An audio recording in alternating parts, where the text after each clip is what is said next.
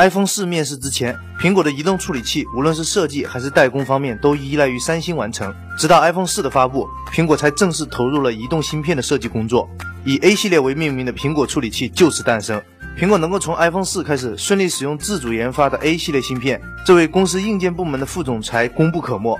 因为苹果曾经表示，施乐基是他们首枚定制系统及芯片的主要负责人。不过，根据路透社的最新报道，三星将取代台积电，再次成为苹果下一代 iPhone 的芯片主要供应商，并且负责百分之七十五的芯片订单。但由于这条消息的源头是来自韩国媒体，而且去年苹果已经将 A 八芯片的大量订单交给了台积电，因此这一消息的真实性还有待证实。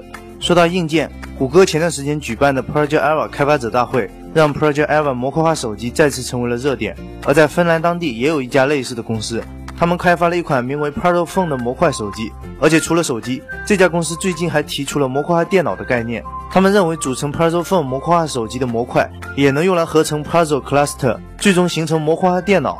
Pardo Phone 主要由三部分组成，包括头部的电子部件和摄像头，中心部分的电池和其他电子元件，以及核心部分的屏幕和喇叭等等。虽然看上去没有 Project Era 的多模块那么灵活，不过二者的实现原理基本差不多。根据 Circular Devices 的介绍，当多个手机的 CPU 组合在一起时，处理器就能变得更加强大，从而使得 Paro Cluster 变成一个电脑。不过模块化手机都还没玩到，这些模块玩旧了之后能拿来做什么，他们都已经想好。小编也是看醉了。接下来看看国内的消息，红米手机二目前已经在国内开卖，尽管性价比依旧，但一 G 内存显然成为了该机的硬伤。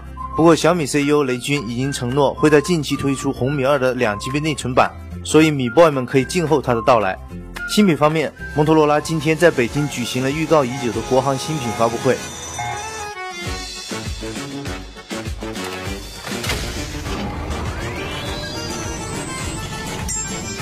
与其说是新品，不如说是将去年的 IFA 上的产品引进了国内。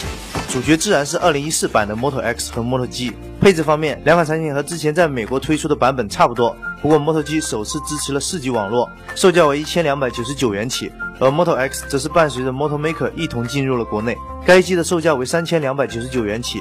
不过它还有个绿松蓝特别版，售价为两千九百九十九元。此外，摩托还在发布会上公布了 Nexus 6的变种版 Moto X Pro。而且比较惊喜的是，Moto Hink 也一同亮相发布会，只是暂时没有公布价格。Moto X 已经在今天开始接受预约，而 Moto G 则要等到二月十号。看完良心企业的良心价格，小编决定还是回去买米吧。